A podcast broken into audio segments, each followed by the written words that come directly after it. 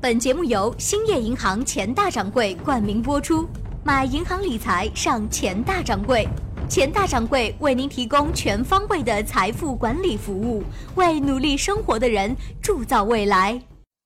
古今中外，信手拈来，深入浅出，旁征博引，化繁为简，别开生面，独辟蹊径啊！妙趣横生，妙趣横生。梁冬、吴伯凡，坐着打通经济生活任督二脉，任督二脉，东吴同学会，一期一会。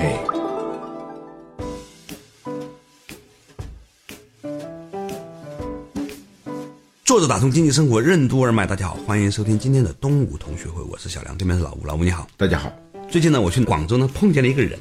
这个人呢是一个管着大概两百五十个亿公募基金的一个基金经理啊。我为什么约他聊天呢？其实呢，我想知道，就是所谓的主力部队是怎么思考问题的。平常像我们这种人呢，散户啊，都叫韭菜，都是被他们收割的，所以我很想知道。镰刀是怎么思考的？那这样的话呢，作为一个韭菜呢，可以作为一个好韭菜，呵呵不要被割得太狠。我就问他，我说：“请问你怎么看现在这个市场格局？”我问了他几个问题，我很想跟你分享。大额长期投资和散户短线投资的价值判断原则有什么区别？遵循价值投资理念的人，为什么通常都喜欢买貌似过时的老品牌？和江小白相比，二锅头的竞争力为什么恰恰就在于它的不变？欢迎收听东吴同学会，本期话题：寻常的宝藏。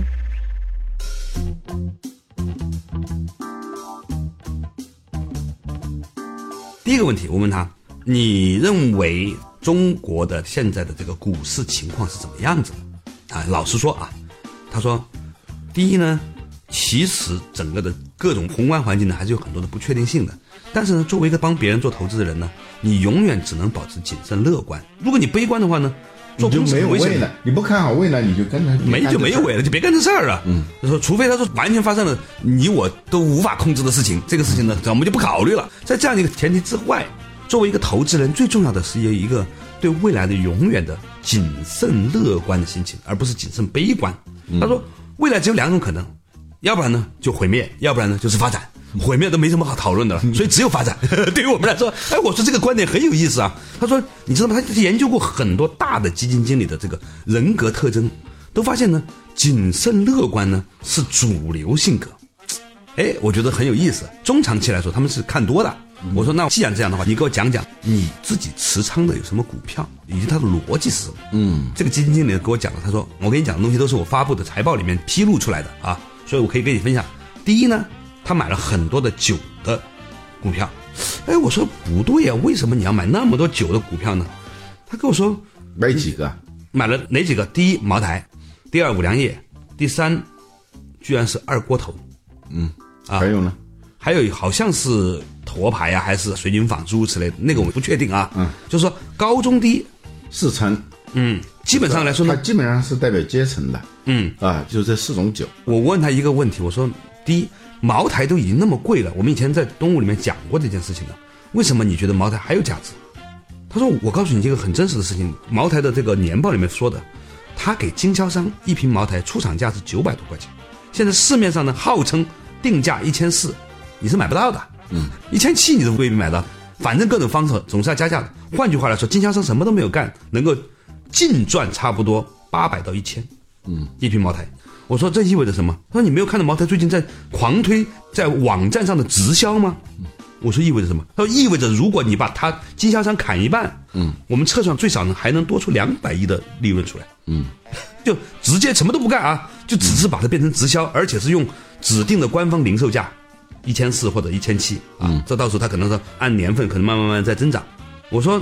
那说明这个公司还是可以的了。他说，我不管你从短期怎么评价，但是对他来说，他反正就他成本还有相当大的压缩空间，也就意味着他的利润的空间会增加。这是一，这还是在存量的意义上啊，而且还没有看到它的增量的情况下。嗯，我说那看了以前做茅台经销商真的是很赚钱的一件事情、哦。哇，这真是几个人都是，他们发达就是搞到了一个作为茅台的经销商的资格，他们就是这么发达的，很简单。啊。然后呢，我说那你为什么要买二锅头呢？哪个品牌我就不提了，呃免得做广告，因为茅台大家都知道，就不存在广不广告了、啊。他说很有意思，在中国呢，大概你叫得出来品牌的，从茅台一直到五粮液，到什么西凤酒啊这种哈，嗯，大概呢只有整个每年中国白酒总消耗量，比如说假设全国每年消耗量是两百万吨的话，嗯，大概呢那些品牌加在一起呢只有二十万吨，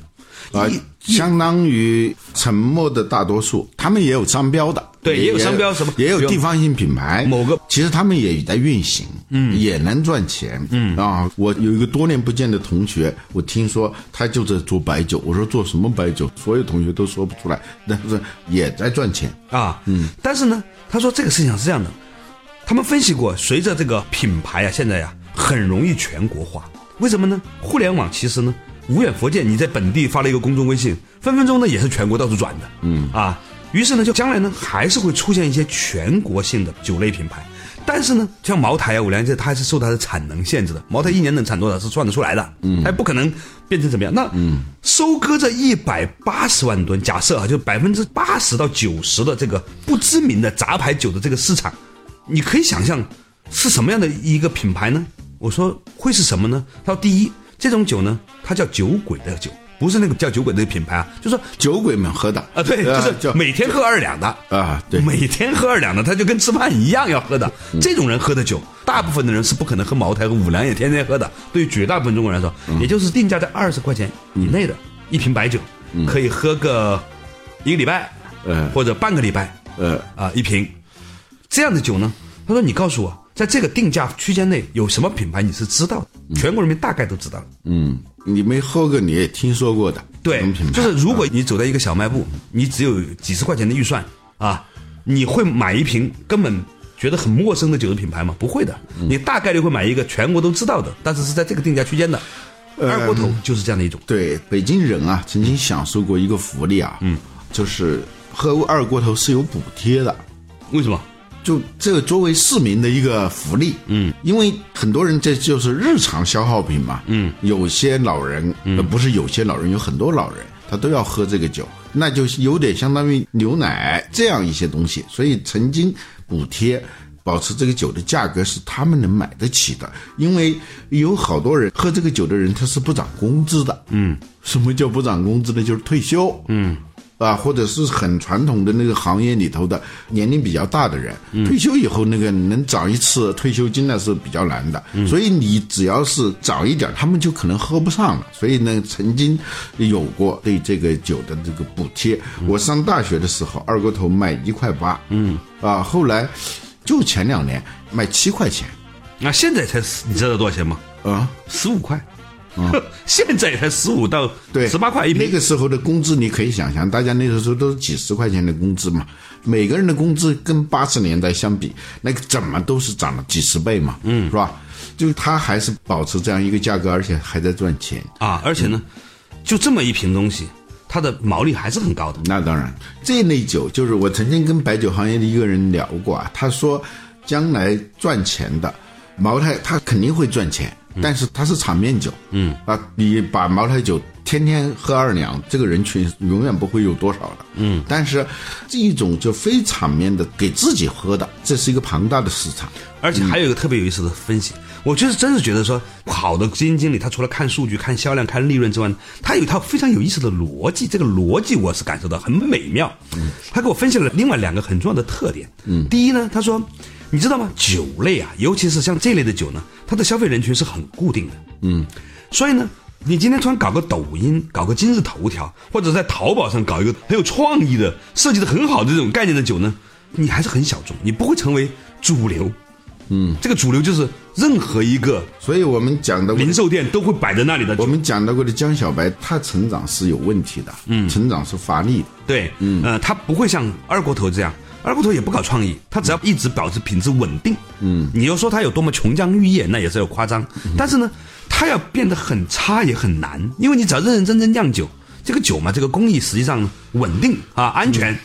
你保证安全，不要搞工业酒嗯你知精兑道进去那就行些了。嗯常年喝酒的人，他别的不知道，那个酒的细微的那口感差别还是很大的那那它是一下子就能喝出来的。你千万不要挑战他们的口味。人有几样东西是特别顽固的啊，口味就是其中之一。所以可口可乐搞了那么多新品，我曾经参观过可口可乐总部，呃，在亚特兰的那个总部，我发现那里头有几百种饮料，你去喝啊，你拿那个杯子你可以敞开喝啊，就像那个饮水机一样的，我觉得都挺好喝的，但是很多是不卖的。因为大多数人就是喝那个长大的，你稍有变化，哪怕是变换一点点，大家就不买你的账。嗯，曾经可口可乐就遇到过这种事，三个月紧急取消，把那个新品给终止嘛。所以这个市场呢，它是顽固的，是跟人的口味的顽固性连在一起的。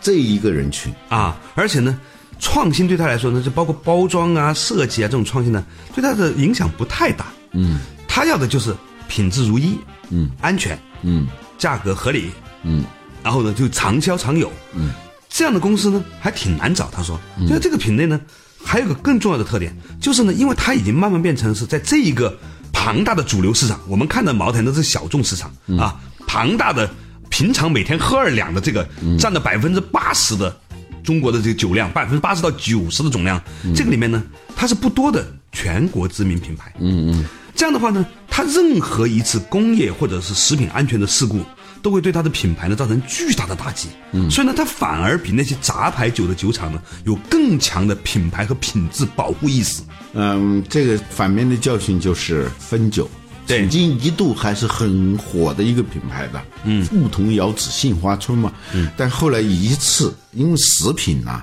入口的东西啊，你出一个问题，你就会导致品牌价值断崖式的下跌，嗯，好，那稍事休息一下，马上继续回来。作者打通经济生活任督二脉，我跟大家分享一下一个中国最顶尖的投资基金经理眼中的消费品市场。为什么说装备制造业遵循的不是木桶原则，而是桶底理论？家里空调的数量为什么是消费升级的一个重要指标？为什么一个国家的人口中位数越低，制造业的竞争力就越强？欢迎继续收听东吴同学会，本期话题：寻常的宝藏。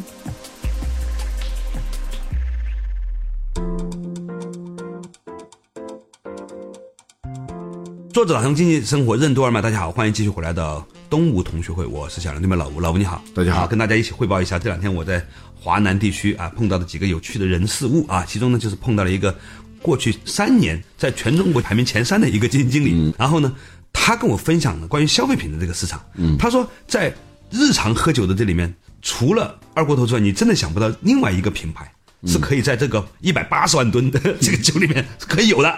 我说那好了，请你给我讲讲你为什么要买美的和格力这两家公司的股票？他重仓了这两只，你看啊，他这个买股票很有特点，都大是众买这种寻常之物、常识性的购买啊，就是听上去没什么稀奇的，而且在很多从事新经济人看来，这都是过时的东西啊。对所以呢，你发现没有，就是讲什么价值投资的人啊，他们都喜欢买这种老货，嗯，就是老有的那种东西，嗯。不是一个稀奇的什么 iPad 什么穿戴式设备什么，它不是这样东西。嗯，我问他你为什么要买空调的股票？他说空调这个行业很有意思，因为呢，我们大部分的人其实不怎么关注空调的造型设计的。虽然现在也有一些人在客厅里面买一些还有点圆形的呀、啊粉红色的呀、金黄色的呀各种空调是吧？但是总体而言，大部分的人是不在乎空调的形式的样子，嗯，就是空调的体验感很直接，热和冷。省不省电？呵， 对，它带有装备制造业的一些特点。对对于一个家庭来说，空调它就是个装备，装备制造业它强调的是指标。嗯嗯，为什么像华为能够在品牌还不强的时候就能走向国际市场，是因为它是装备制造业，它的那个指标是过硬的。嗯，所以空调它始终是在那些硬指标上，它是很透明的。于是呢，他说因为这个原因，所以呢，大家对于空调的这种基于设计还有各种的虚的东西的买单的溢价很少，拼的是什么呢？拼的是你规模，你是不是能够这个溢价是可以有的，但是你必须这叫同底理论啊，就是那个同底什么木桶理论不如同底理论啊，就是木桶什么你装多少水。是取决于最短的那块板。其实最重要的是取决于你那个桶底漏不漏，嗯， 这个是很重要的。好像桶底漏多长的板都不管用了，嗯，这是空调这个产品的跟其他产品不太一样的。啊，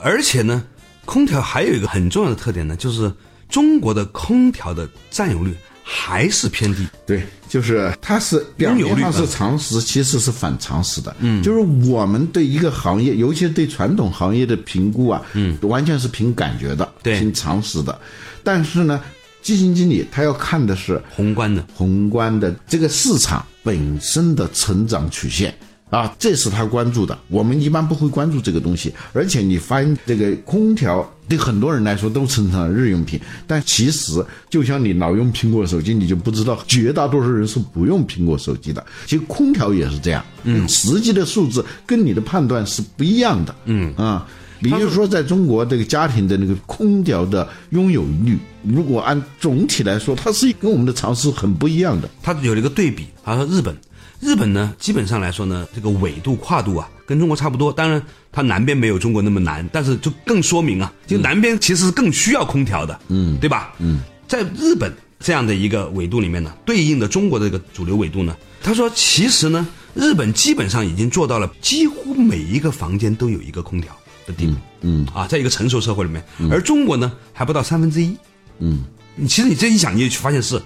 大概你走进三个房间，有一个房间有空调吧。嗯哼，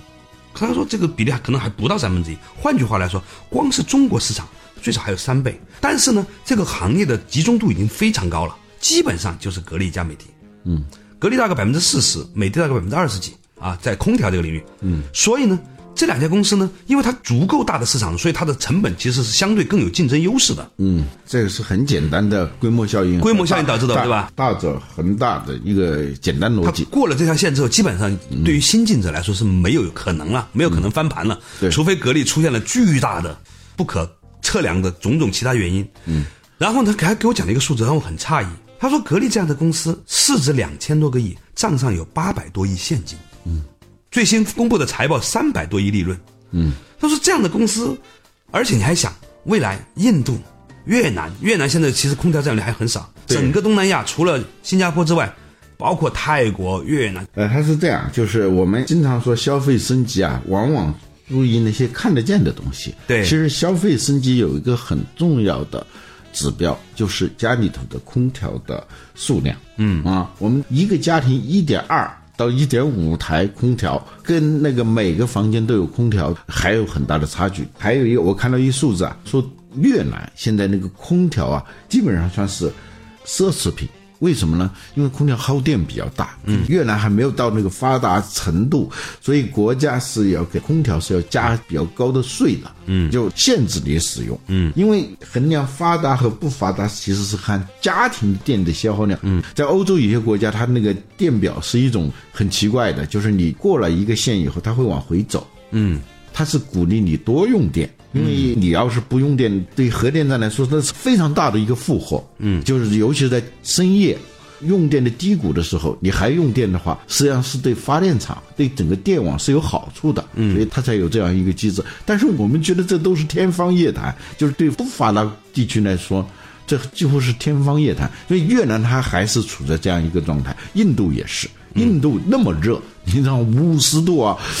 我有一年是五月份去的，我才知道那个什么叫佛教里头的那种那什种么什么清凉境界是多么重要， 对啊对啊对对，那种无上清凉哦。 入清凉界是一种什么样的感觉？当你从外面走到一个有空调房间，但是即使是在那么热的地方，空调的使用率还是不高的。嗯，对好多普通的家庭来说，用空调还是有点奢侈意味的。那在越南也是这样，这就意味着在全球的空调市场上，它的空间还是有的。尽管我们觉得空调已经占我们家庭总财产的份额很小很小了， 我们可以看一看未来十年，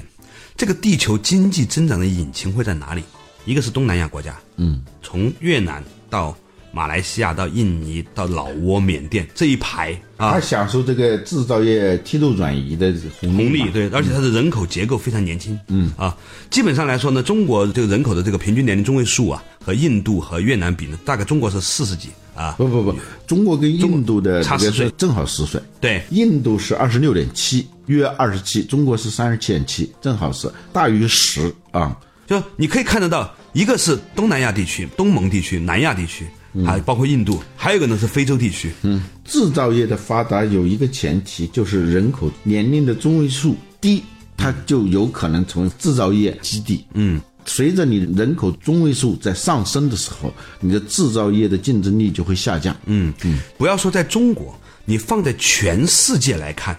格力和美的这两家公司的空调，在全世界现在无论是性价比，还是它的生产规模，还是安全性、标准性各方面来说，都具有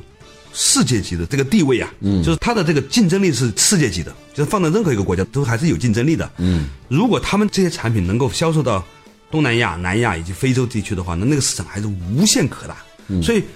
你看，当年巴菲特在买可口可乐这些公司股票的时候啊，是看到了可口可乐的全球化的可能性。嗯，就是说，可口可乐在美国已经是从一战、二战的时候就开始喝了嘛，是吧？美国大兵已经喝可口可乐了。那为什么到最近的二三十年它还在增长呢？就是因为它享受整个全球化的红利。在未来，你可以想象，最能享受这个全球化红利的其中一个产品就是空调这个产品。对，呃，李光耀说，空调是人类最伟大的发明，这是他作为一个生活在新加坡的人他的直接的感受。嗯，而且他认为新加坡的国家竞争力的一个很重要的原因就是使用空调。嗯，因为在那么热的地方啊，嗯，你如果没有空调的话。你想那个产业升级是不可能的，因为在一个很热的地方，经济发展有一个很大的瓶颈，就是热。因为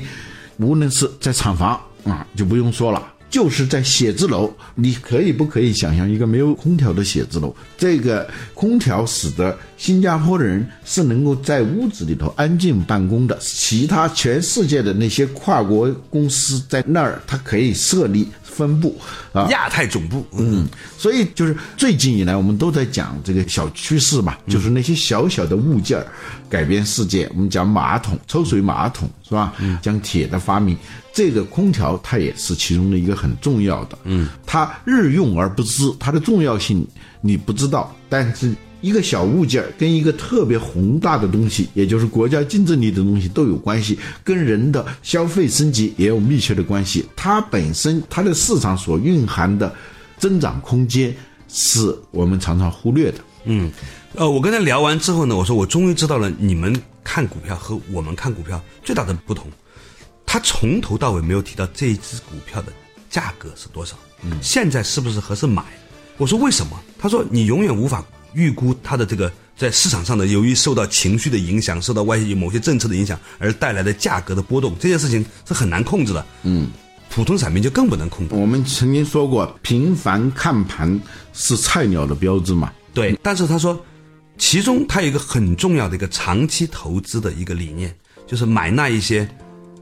每个人都会用的，或者很多人都会用的，在某个领域里面，他能做到垄断地位，基本上在短期之内看不到有颠覆者的，同时呢，对品质有一定要求的。品质和安全这两个东西是很重要的，就是日常消费品，其实很多东西它是嗯像酱油其实是啊，它的竞争力来自三个东西，一个是有效性，嗯，是吧？对你制不制冷？对啊，或多长时间从开机到感受到冷多长时间，这是它的有效 性啊。自热也行也算啊，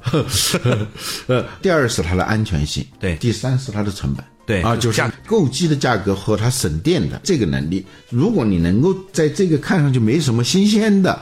这三个能力上能够做到，让后来者或者是想进入这个行业的人